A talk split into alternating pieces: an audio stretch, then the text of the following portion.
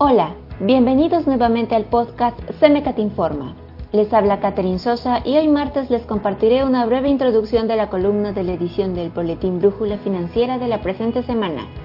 Escrita por Katia María Valencia, analista de riesgos, la columna se titula Principales resultados de inclusión financiera en el Perú.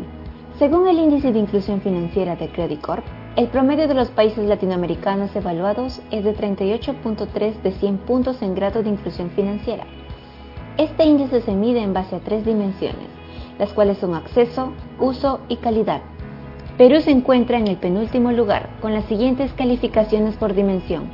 Acceso 34.3%, uso 22.7% y calidad 53.8%. Según una publicación del Banco Mundial en agosto de 2021, Perú se encuentra debajo del promedio regional en materia de inclusión financiera frente a Bolivia, Brasil, Chile y Ecuador. A lo largo de la columna se describe brevemente el por qué se obtuvo el resultado en el índice de inclusión financiera para Perú y la situación general al respecto. Si estás interesado en leer a más detalle la columna, puedes encontrarla en las publicaciones de nuestras redes. Eso fue todo por hoy. Espero que la columna les haya sido interesante y se animen a leerla a través de nuestras publicaciones. Hasta la próxima.